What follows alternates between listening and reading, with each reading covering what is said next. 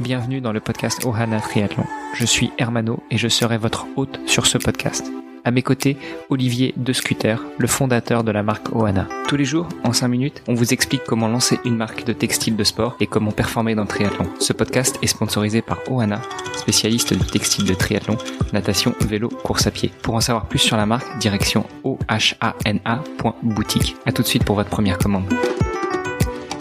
Salut les sportifs, c'est Armano et vous êtes sur le dernier épisode de la semaine du podcast Ohana. Pour m'accompagner, eh bien comme d'habitude, j'ai Olivier, le fondateur de la marque. Salut Olivier. Salut Armano.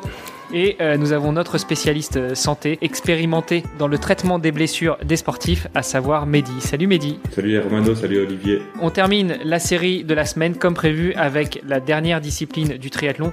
Enfin, quoique, je pense qu'on pourrait rajouter quelques disciplines dans le triathlon. hein. On pourrait parler de musculation, on pourrait parler de préparation physique généralisée, on pourrait parler encore de bien d'autres choses, mais euh, attachons-nous aux trois disciplines qui composent la compétition de triathlon. Et donc, on termine cette semaine avec la partie course à pied. Mehdi, quelles sont les blessures que l'on rencontre le plus souvent dans la partie course à pied dans le triathlon? Alors, les blessures que l'on rencontre le plus souvent, c'était le syndrome de la bandelette iliotibiale. On se rappelle ce, ce mouvement d'essuie-glace, syndrome de l'essuie-glace aussi.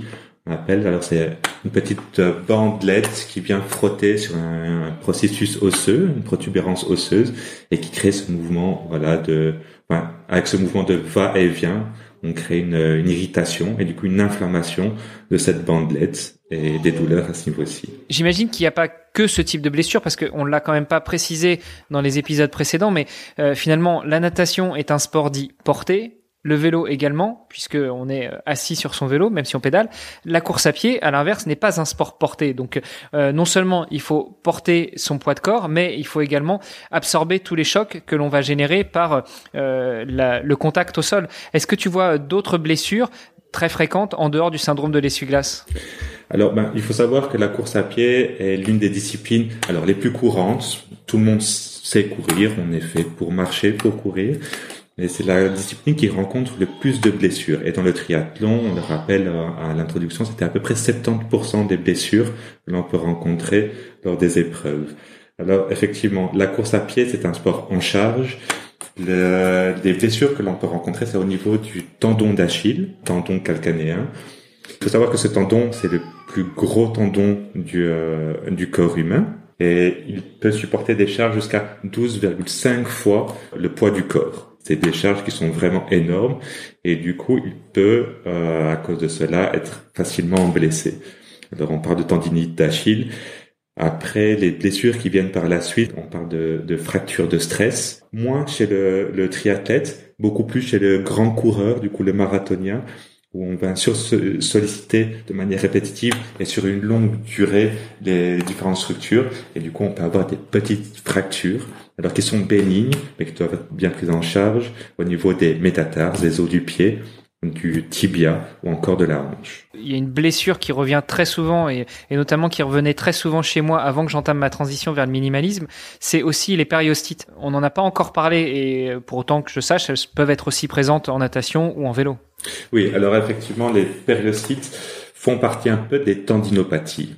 Alors on avait parlé, on avait donné un peu sch- schématisé la, structure d'un muscle, d'un tendon qui vient s'insérer sur l'os. En fait, entre le tendon et l'os, l'os aussi est recouvert d'une structure qu'on appelle le périostre, un, un tissu et qui peut s'inflammer. On parle alors de périostite. C'est souvent des douleurs liées à une surcharge, une sursollicitation, comme une grande majorité des douleurs qui peuvent apparaître chez le sportif, et euh, elles sont de type inflammatoire principalement. Comment prévenir ces blessures, ces trois types de blessures? Tu l'as dit, on va simplifier du, euh, du, du syndrome de l'essuie-glace, une blessure au niveau des tendons d'Achille ou autre, voire des fractures de stress ou encore euh, les périostites. Comment prévenir ce type de blessure? Tout départ pour la, la première prévention qu'on qu'on peut mettre en place, c'est, on en parlait, éviter la surcharge de travail. C'est-à-dire, on ne se lance pas dans une activité physique sans, euh, sans avoir au préalable euh, mesuré sa force, au préalable euh,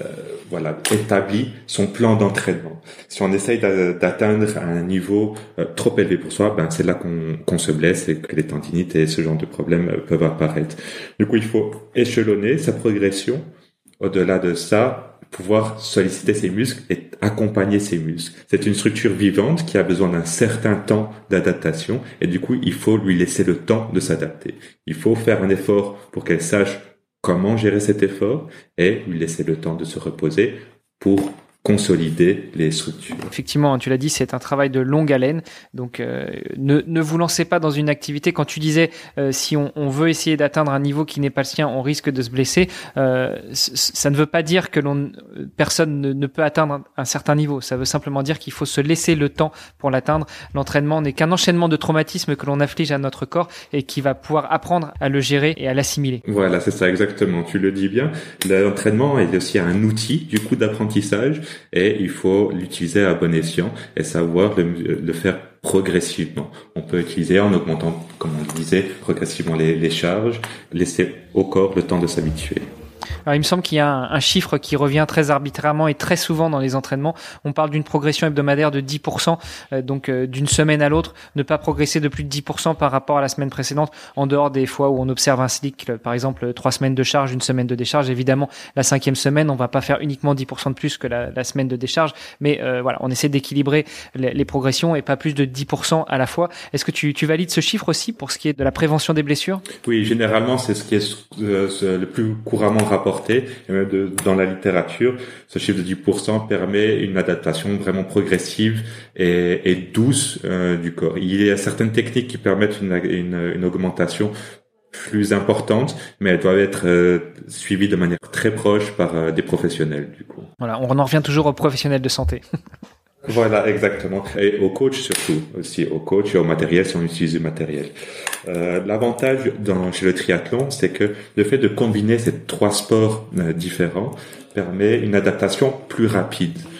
Euh, la natation, on va solliciter différentes parties du corps et ces différentes parties du corps vont libérer, par exemple, certaines enzymes qui sont bénéfiques à d'autres parties du corps ou une adaptation aussi au sein des cellules mêmes ou euh, qui auront un rendement énergétique plus important. Et du coup, le fait de tout combiner permet au corps de, de mieux récupérer d'une autre activité physique et de mieux s'adapter à l'effort. Oui, c'est ce qu'on appelle souvent aussi l'entraînement croisé. Exactement. Donc on a vu les blessures, on a vu comment les prévenir et maintenant bah, voyons comment les guérir. Comment guérir de ces différents types de blessures? Alors on en a parlé, c'est vraiment là, échelonner sa charge de travail, c'est principalement ça et c'est un peu le, le, la ligne conductrice de, de, la récupération des blessures euh, chez le euh, dans le triathlon et chez le sportif en général. C'est vraiment ne pas euh, faire vraiment attention à ne pas surcharger euh, le travail, sursolliciter ses muscles.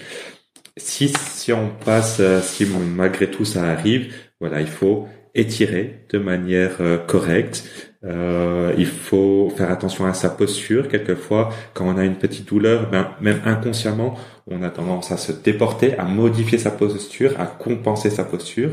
Il faut savoir que tout est fait de bas en haut pour maintenir le regard à l'horizontale. S'il y a une contracture ou on a, on parlait de tendon d'Achille, on pose le pied par terre, on a une petite tendance à avoir mal. Du coup, on va déporter son corps d'un côté, ça va créer des tensions d'un côté. On va compenser de l'autre côté et tout modifier pour maintenir le regard à l'horizontale. Et on crée des compensations. Il faut faire attention à ce, à ce mécanisme, à sa morphologie et euh, voilà étirer et consulter si on a des antécédents et voir euh, un professionnel ou en discuter avec son coach pour euh, savoir quelle est la manière la plus adaptée pour récupérer. Bon, Olivier, on t'a pas beaucoup entendu aujourd'hui, donc euh, le micro est à toi. Bah, je, je, laissais parler évidemment euh, l'expert. Du coup, en, en, termes de prévention de blessures, euh, c'est vrai que voilà, moi je, je mentionnais euh, cette semaine que j'ai j'ai eu un syndrome de l'essuie-glace à cause d'un entraînement en course à pied.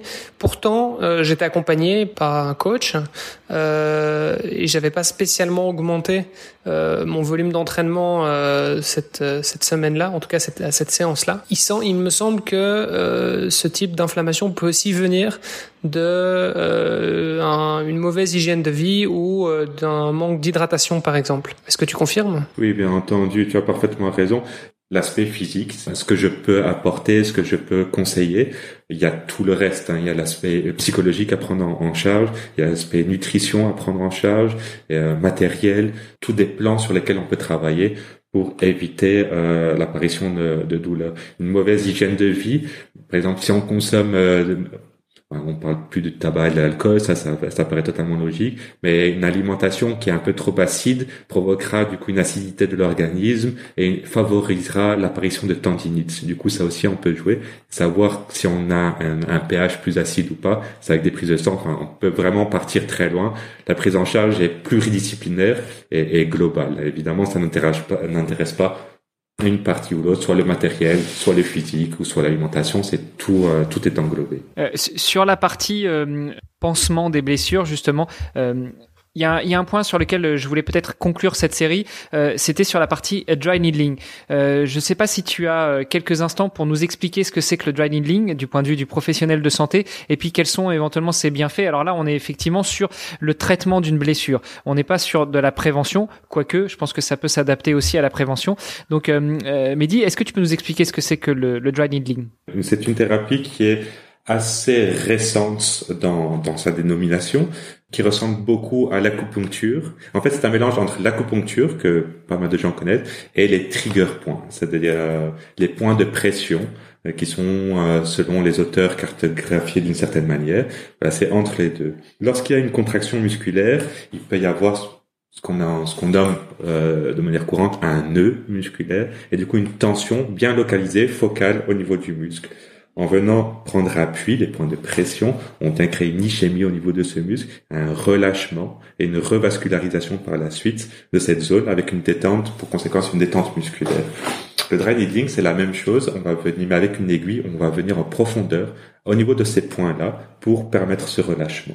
Ça peut guérir certaines blessures, du coup, ces tensions-là. Et à titre préventif, bien entendu, on parlait de, de compensation. S'il y a des tensions musculaires même inconsciente qui se, qui se forme, on a tendance à compenser d'une manière ou d'une autre. Du coup, en traitant ces points de tension, on évite ces compensations et du coup un, une modification de, la morphologie l'apparition de blessures. C'est parfait. Je crois qu'on a donné envie à Olivier de, de tester le, le, dry needling dès qu'il descendra de son vélo. Bah écoute, euh, je suis curieux, donc euh, pourquoi pas? Pour confirmer peut-être, comment ça s'écrit, euh, Hermano, le, le, dry needling? Donc dry needling, c'est D-R-Y, plus loin, needling, N-2-E-D-L-I-N-G traitement par aiguille. Ouais, ouais, aiguille sèche. Parce qu'en ouais, en français, en français, on appelle aussi ça aiguille sèche, mais c'est c'est plus cool en anglais. Ok.